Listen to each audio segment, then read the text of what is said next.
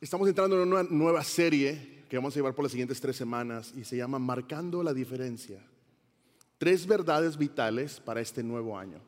Tres verdades que estaremos viendo que, que, nosotros como iglesia queremos empujarte y ayudarte a que tu fe crezca, a que puedas tener una esperanza vida y que puedas vivir en amor.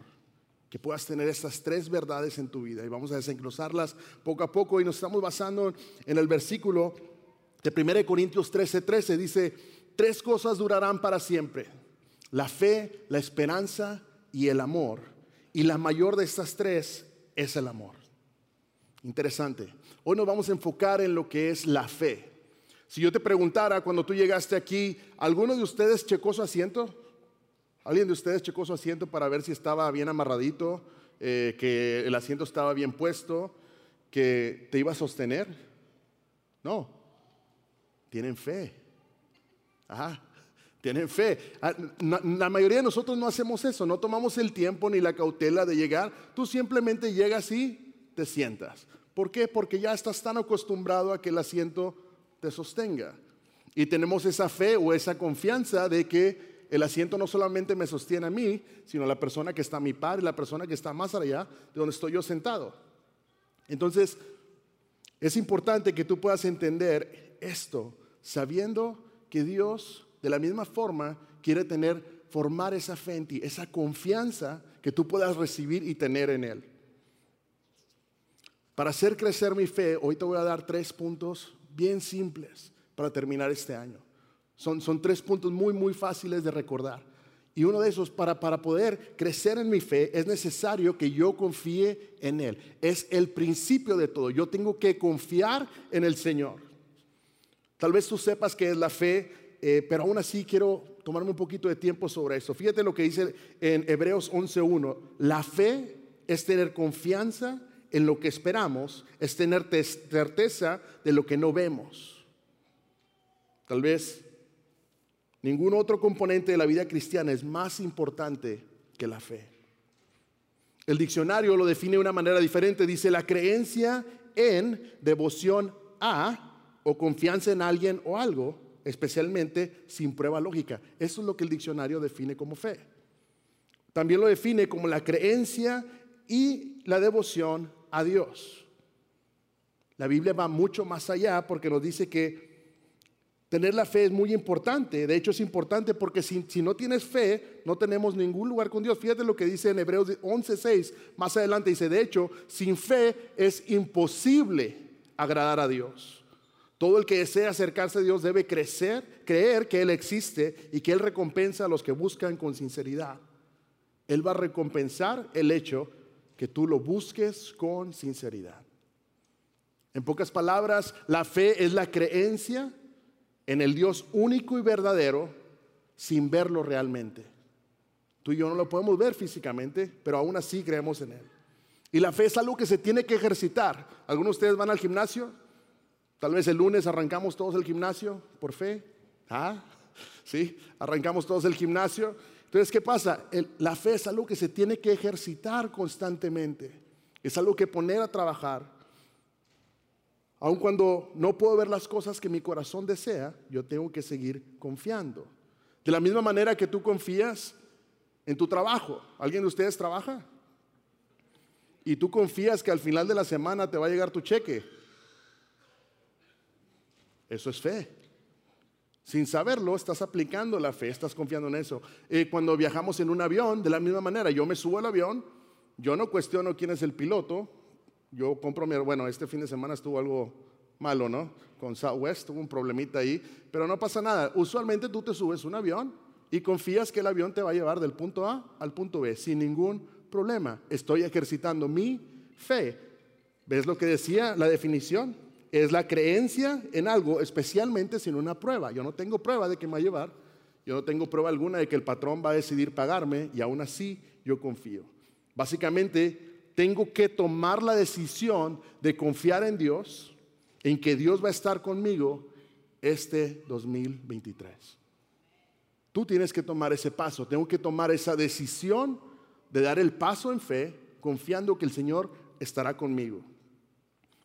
Entonces, para hacer crecer mi fe es necesario decidir confiar en Él, también es necesario que mi fe sea aprobada. Y aquí es donde muchos de nosotros no nos gusta mucho esta parte.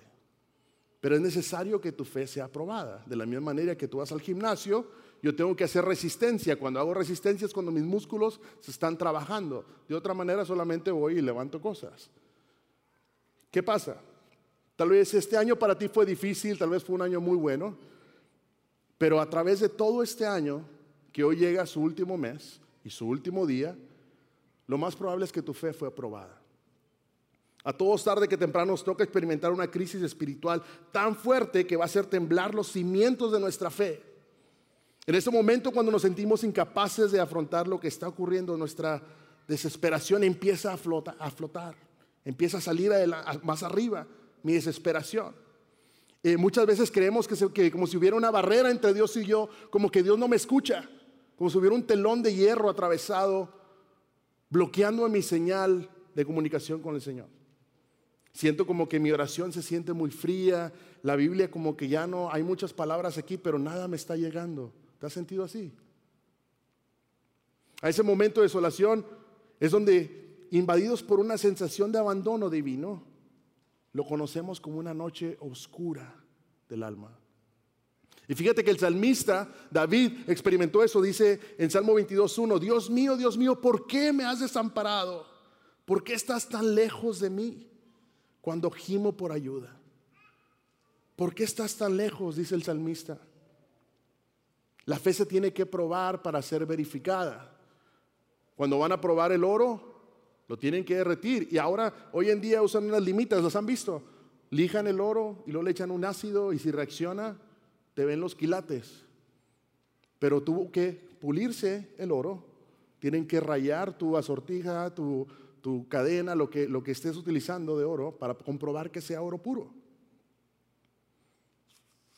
Y de la misma manera, el pueblo de Israel fue probado. Fíjate en Deuteronomio 8.2 dice, recuerda cómo el Señor tu Dios te guió por el desierto durante 40 años, donde te humilló y te puso a prueba para revelar tu carácter y averiguar si en verdad obedecerías sus mandamientos. En otra versión, en, la nueva versión internacional, dice conocer lo que había en tu corazón. Le está diciendo Dios al pueblo de Israel, quería conocer lo que había en tu corazón. Quería ver si cumplirías o no los mandamientos. Yo les voy a ser bien honesto. Como pastor y aún como humano, de vez en cuando mi fe decae. He pasado por esos valles. Yo les comentaba hace unas semanas cuando mi esposa estuvo hospitalizada. Hace unos meses atrás mi hija nos dijeron que necesitaba una operación en su oído. Y esa operación era tan delicada que el, doctor me dijo, yo te recomiendo que no la hagas, porque la, la probabilidad de que eso cause un daño irreparable es muy alto. Ella ya ha tenido varias cirugías en su oído y ahora tenía que entrar otra que tenían que entrar tal vez a agujerar por el cerebro, por el cráneo. Tenían que entrar por el cráneo para mover unos huesitos. Yo no sé mucho de medicina y mi fe fue probada. Y el Señor, yo voy a confiar en eso.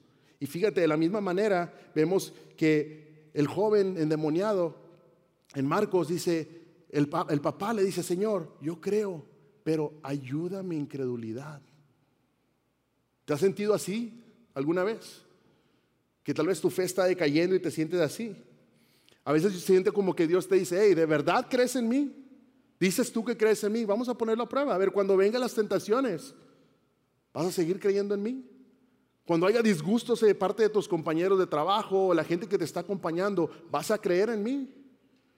Cuando los enemigos te persigan, cuando estén atrás de ti, ¿seguirás creyendo en mí?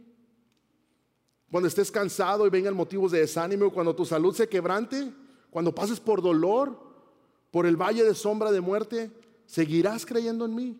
Y aún más, habrá un cántico de fe en tus labios y en tu corazón.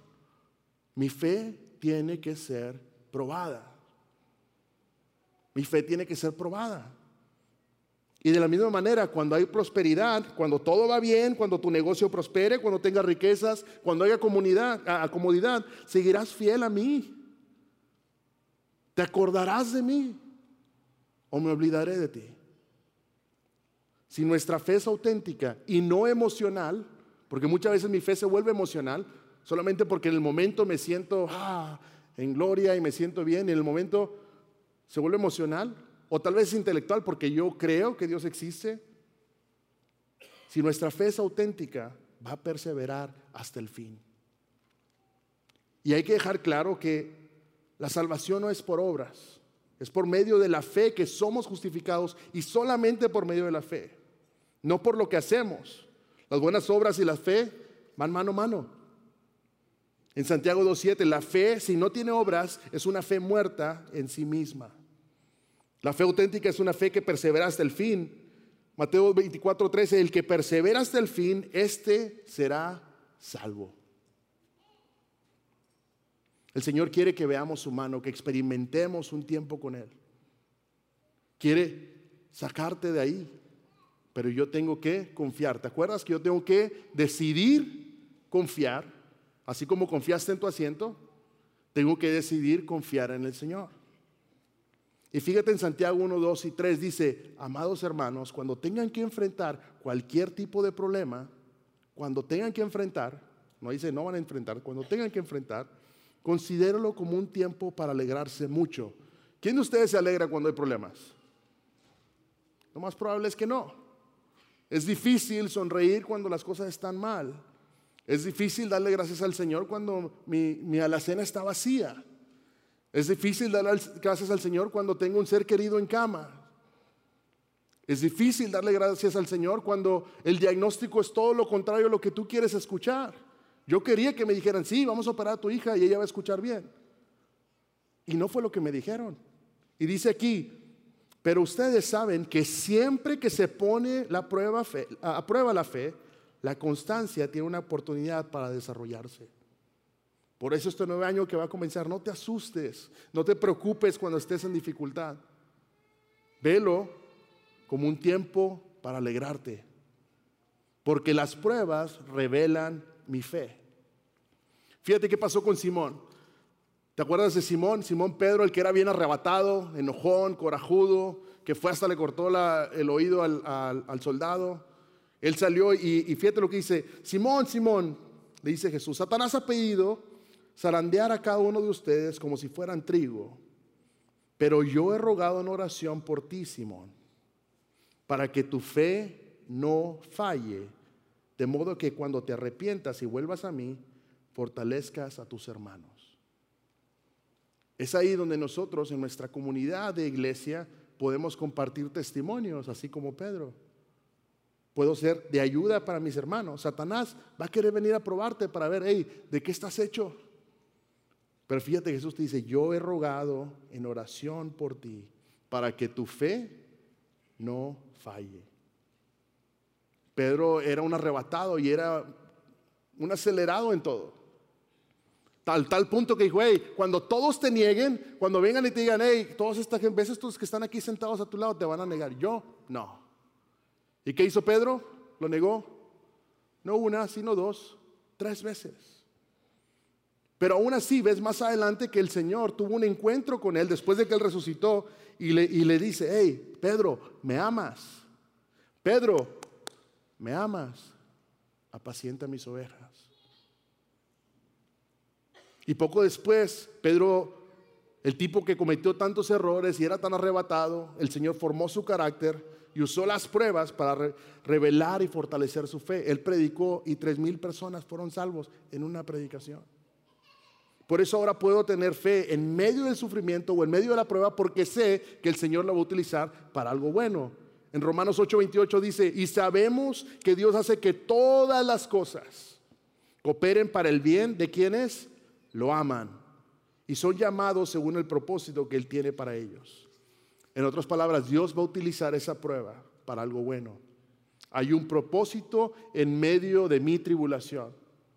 Lo más probable es que yo no veo la salida, pero yo sé que el Señor está ahí conmigo. Por lo general nosotros vamos al médico cuando nos sentimos mal. Eh, yo tengo la bendición de que en mi casa eh, mi hermano mayor es médico. Ahora, cada que yo le hablo para que me dé un diagnóstico, él usualmente me refiere con mi médico general. Nunca me hace caso, siempre me estoy muriendo. Me dice, eh, fíjate que esos síntomas lo tenía un, uno de mis ah, pacientes y se murió. ¿Cómo voy con él para que me dé un diagnóstico si siempre me anda matando? Pero una vez era un día festivo y no había médicos, yo no podía, no estaba tan grave como que tenía que ir a emergencias, pero me sentía muy, muy mal físicamente. Le hablé por teléfono, le dije, mira hermano, eh, se llama Joel, le digo, Joel, yo me siento mal, eh, necesito que me, que me cheques, me dice, traes esto, chécate la temperatura, chécate la presión, qué síntomas tienes, bla, bla, bla, bla, bla. Y me recetó una cita para una, una receta Walgreens. Él usualmente no lo hace. Por lo general, nunca lo hace. Él está en contra de eso, por ese día yo estaba enfermo y hizo una excepción. Yo amo a mi hermano, pero en esas situaciones, le digo, brother, para eso fuiste a la escuela, brother. Sí, pero ahí estábamos nosotros echando porras y, no, y aún así siempre me anda matando. Pero él, nos ama. Eh, pero parte de eso, él me recetó esa receta. Ahora, yo pude hacer dos cosas. Yo pude quedarme sentado y decir, oh, qué bueno es mi hermano. Gracias, Señor, porque él fue a la escuela médica y me recetó algo bueno. Qué bueno. Yo tenía que tomar una acción. Yo tenía que pararme de mi cama. Recuerdo muy claro que ese día yo tuve que salir. Era una, una de las pocas, si no sabían, yo no sabía eso, ese día lo aprendí, que hay farmacias que están abiertas las 24 horas. ¿Sabían? Yo no sabía. De donde yo vengo es un pueblo muy pequeño, ahí todo cierra temprano y no había eso. Entonces yo tuve que manejar, recuerdo muy claro, por la airline. Fui hasta la airline, ahí estaba una farmacia, a la Walgreens y recogí mi receta. Ahora yo pude hacer dos cosas. Yo pude llegar y decir al farmacéutico, eh, ¿me da algo? Pues sí, sí me va a dar algo, pero yo necesito algo que traiga mi nombre. Algo que diga ahí, Alex Zúñiga, esto es para usted. ¿Por qué? Porque yo sabía que el médico me lo había recetado específicamente para quién? Para mí. Yo no quería algo genérico, para eso hubiera ido al HIV o a la Walmart o lo que sea. Yo fui a Walgreens con una receta a recoger algo. Necesitaba algo para mí. Llevando esto a una situación más lejos, podía haber recibido la medicina y verla, el bote, sí, está mi nombre, sí parecen pastillas. Ya busqué en Google, dice que sí es para lo que traigo. Pero solamente verlas, entenderlo y recogerlas no me sirvió de nada.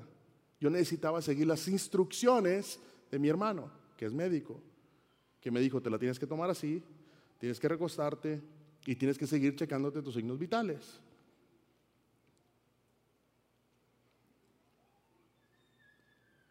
Mi fe coincidía con mis obras. Yo tenía fe de que lo que mi hermano me había recetado iba a actuar en mi cuerpo, pero yo tenía que dar el paso, recoger la medicina y seguir las instrucciones y entonces me empecé a sentir mejor. Muchos de nosotros estamos espiritualmente enfermos y cada semana venimos a escuchar lo que el doctor tiene que decir, lo que el Señor nos está diciendo a través de su palabra. Algunos de nosotros nos detenemos ahí y solo pensamos, oh, qué bonito estuvo el mensaje, qué bonito estuvo la alabanza, hoy Francis cantó bien bonito. Y podemos llegar hasta ahí. Algunos de nosotros salimos de la iglesia sintiéndonos bien acerca de lo que se habló y cómo estuvo, y vemos la receta que el Señor nos dio para ese día, pero no la tomamos, no la ingerimos como nos dijeron. Por lo tanto, esa fe no ha sido transformadora en mi vida. Yo necesito seguir las instrucciones. Ahora hemos visto que es necesario decidir confiar en el Señor. También necesito que mi fe sea probada. Y de la misma manera es necesario apegarme a las promesas de Dios. Es necesario. Mi fe necesita pegarse a las promesas de Dios para que crezca. Esto requiere pasar tiempo con Dios en intimidad, pasar tiempo en su palabra, pasar tiempo en oración. ¿Han visto las cabras? ¿Qué es lo que hacen las cabras? Están rumiando todo el día, los cachetes inflados. Le están sacando todo el jugo a lo que están comiendo. Así debe ser, que no, dice que meditemos en ella de día y de noche. Deuteronomio 5:29 dice, ojalá tuvieran un corazón inclinado a temerme y cumplir todos mis mandamientos, para que ellos y a sus hijos siempre les vaya bien el obedecer al Señor, el seguir su palabra, las instrucciones, la medicina, lo que nos dice que hagamos, afecta a la gente que está, a mí primeramente, afecta a la gente que está a mi lado y los que están a mi alrededor.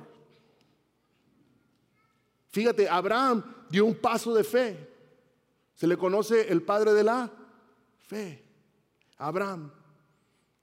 Él se apegó a la promesa que Dios le había hecho y le dijo, hey, sal de tu tierra, sal, vete de tu familia, a donde yo te voy a mandar. ¿A dónde? Abraham no sabía, él solamente agarró sus chivas, agarró su esposa, sus hijos y vámonos. Y por esa fe, por ese paso que él dio, tú y yo estamos aquí hoy. Hebreos 11:8 fue por la fe que Abraham obedeció cuando Dios lo llamó para que dejara su tierra y fuera otra que él le daría por herencia. Se fue sin saber a dónde, incluso cuando llegó a la tierra que Dios le había prometido, vivió ahí por fe, pues era como un extranjero que vive en carpas. Lo mismo hicieron Isaac y Jacob, quienes heredaron la misma promesa. El momento que tú y yo recibimos a Jesús como nuestro Salvador, yo soy un niño, soy un bebé que necesito nutrirme, Primera de Pedro dice, como bebés recién nacidos desean con ganas la leche espiritual pura para que crezcan una experiencia plena de la salvación.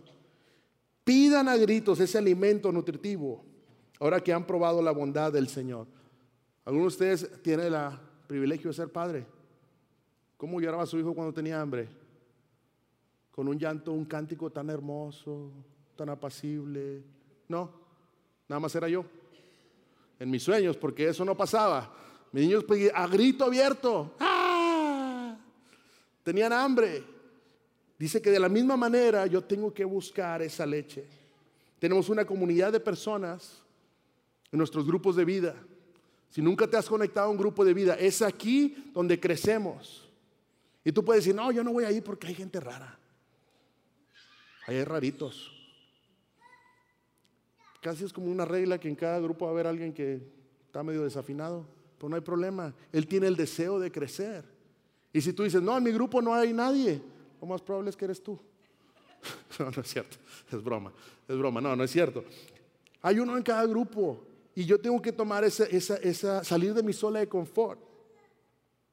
Yo tengo que aprender a lidiar con personas con las que yo no estoy de acuerdo a veces.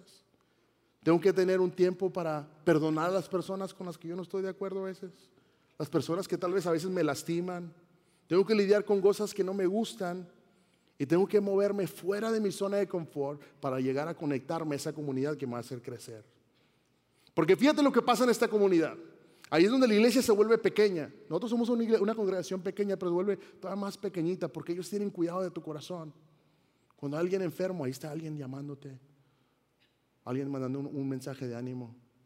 Cuando te estás descarrileando, que ya te está saliendo del camino, empieza, ¡ay, ay, ay, ay! ¡No te vayas! Ven, ven, ven, ven, ven. ¿Por qué? Porque te aman. Pero eso solamente pasa en esa comunidad pequeña. A mí mi corazón sería estar ahí con todos ustedes, pero a veces no, nos, da, no nos alcanza el tiempo para hacerles llamadas a todos. Y por eso ese grupo de vida pequeño donde tienes un líder que está cuidando de tu corazón, está ahí contigo. Es donde mis raíces crecen profundamente. Hay alguien que tal vez necesite escuchar esto. Lo más probable es que tú estás aquí y andas como que adentro, como que afuera, como que me decido, como que no me decido. Necesitas dar un paso de unirte a un grupo de vida. Necesitas dar un paso antes de que venga el diablo y te zarandee. ¿Te acuerdas que Pedro lo, lo quería zarandear? Y créeme que mi deseo, igual que el del Señor, es que te vaya bien. Yo no quisiera que seis meses, empezando el 2023, estés sufriendo por un matrimonio roto, o porque tus hijos no, no están en el camino del Señor, o porque hay duda en sus vidas, yo tengo que tomar la decisión de creer. Tengo que poner mi fe a prueba y tengo que aferrarme a las promesas. Y para aferrarme a las promesas yo tengo que conocer la palabra del Señor. Precisamente el día de ayer uno de mis mejores amigos me habló y me, y algo. Y es ahí donde el grupo pequeño, cuando tienes comunidad, son donde te animan. Porque el escuchar a alguien más que hizo algo bueno, ah, te motiva. Y él me decía, fíjate que estas, hace unos días yo estaba batallando para el diezmo, otra de las promesas. Que el Señor dice, hey, pruébame. Y dice, yo estaba batallando, pero yo dije, Señor, yo tengo que dar esto con fe, confiando que tú tienes cuidado de mí. Yo voy a confiar en que tú vas a tener cuidado de lo demás, siendo responsable. Dice, pero yo sabía que si yo daba ese diezmo, Yo me voy a quedar sin nada. Y dice, yo lo di. Dice, Señor, bueno, tú tienes control. Y esa semana formó dos contratos de los más grandes que ha firmado. Ahora, eso no quiere decir, ah, voy a ir a dar ofrenda porque el Señor me da igual. Tal vez ese no se va a hacer el caso contigo. Pero él confió en las promesas del Señor. Y esos testimonios, cuando él lo comparte con alguien, alguien más, anima. Me vuelve a las promesas del Señor. Donde escuchar testimonios de aliento me motivan y dan ánimo para seguir adelante. Vemos nuevamente que es necesario actuar con fe y arraigarnos a las promesas de Dios. Si en tus ofrendas o en tus diezmos o en tus finanzas es algo en lo que tienes que confiar en el Señor, tomar un paso de fe, que este 2023 puedas arrancar con el pie derecho y decir, Señor, aquí estoy. Estoy dispuesto a honrarte. Ahora, la palabra dice, no te dejes de congregar como algunos tienen por costumbre. A muchos de nosotros se nos olvida a veces venir a la iglesia. Yo tengo que estar conectado a la iglesia. Porque recuerda que en Romanos 10 eh, dice, así que la fe viene como resultado de oír el mensaje y el mensaje que se oye es la palabra de Cristo. Para pegarme a las promesas de Dios es necesario congregarme para escuchar la palabra de Dios y conectar en comunidad para que mis raíces sean más profundas. Es ahí donde voy a crecer espiritualmente y me rodearé de una comunidad que esté lista para ayudarme. Siempre buscando el alimento espiritual. Recuerda, que las pruebas y las tribulaciones me acercan cada vez más a Dios. Y cuando estoy rodeado de gente que me anima, es muchísimo mejor. 1 Pedro 1.8 dice, ustedes aman a Jesucristo a pesar de que nunca lo han visto. Aunque ahora no lo ven, confían en Él y se gozan con una, una alegría gloriosa e indescriptible.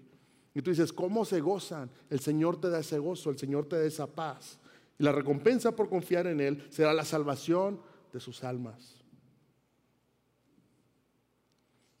En Juan 16, dice, yo he venido, les he dado estas cosas para que en mí haya en paz. En este mundo afrontarás aflicciones. No te dice, no va a haber aflicciones, dice, vas a tener aflicciones. Pero hey, toma ánimo, anímate. Yo he vencido al mundo. En tu, en tu debilidad, su poder se perfecciona. Y Él nos quiere dar una gloriosa alegría indescriptible, algo que el mundo no lo va a entender. Pero cuando yo estoy bien plantado en el Señor, yo puedo tomar ese paso de fe. Hay una imagen que les quiero compartir. Esta imagen se llama In manus tuas domine. Es el nombre, está en latín. Y esta imagen se encuentra en la Galería de Manchester. Ustedes lo pueden buscar en internet y es, muy, muy interesante ver, ustedes pueden ver que el caballo tiene miedo, los perros están como asustados pero el soldado está sacando su espada. Y cuando traduces esta palabra, dice, en tus manos, Señor, por fe le van a dar. Hay mucho miedo, hay mucha incertidumbre. Este 2023 no sabemos qué va a pasar. No sé qué vaya a hacer. No sé dónde vamos a estar el próximo diciembre. Pero así como este, esta imagen nos dice, hey, hay temor. Y como decía el papá del joven que decía, hey, fortalece mi fe mi incredulidad. Ayúdame.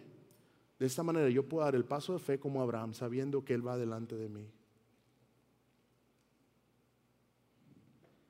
Quiero terminar con esto. Esto lo leí eh, esta semana en un libro y me llamó mucho la atención. Me llamó mucho la atención porque muchas veces nosotros entramos en un momento de desespero en un momento de incertidumbre en el cual no sabemos, el 2023 nos asusta, no sabemos qué va a pasar con la economía, no sabemos qué va a pasar con los trabajos. Lo que sí sé es que mi alma está salva. Y muchas veces el Señor guarda silencio, y te lo quiero leer.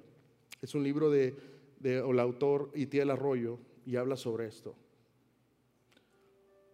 Lo que sí he descubierto en mis propias noches oscuras es que cuando Dios guarda silencio, es porque está concentrado haciendo algo en mi alma.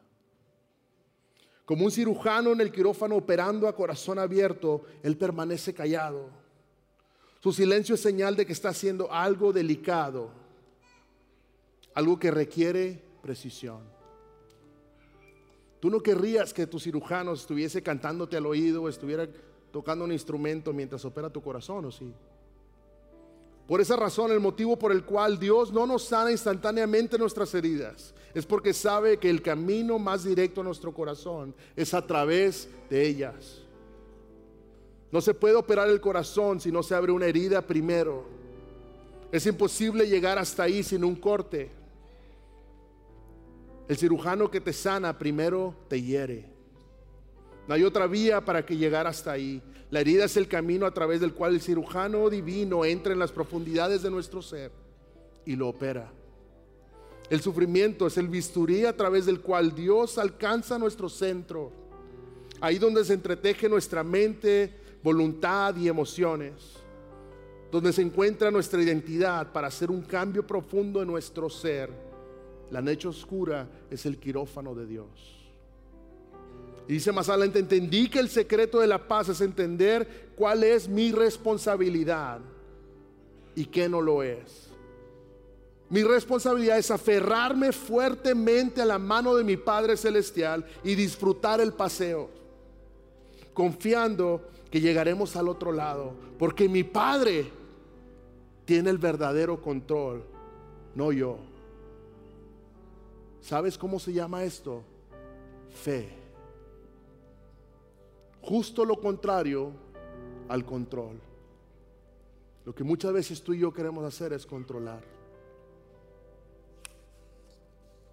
No dejemos que pase otro año más sin dejar que el, maestro moldee mi vida. Si hay duda, recuerda que puedo ser sincero con Dios y decirle, Señor, hay duda en mi corazón. Y yo puedo confiar que Él me va a ayudar en mi incredulidad. Que Él me va a acompañar este año 2023. No sabemos qué va a pasar. No sabemos qué va a haber. Yo tengo que decidir creer. Tengo que entender que mi fe tiene que ser probada. Y tengo que aferrarme a las promesas del Señor. Y de esa manera mi fe va a crecer. Gracias por participar del servicio a través del Internet.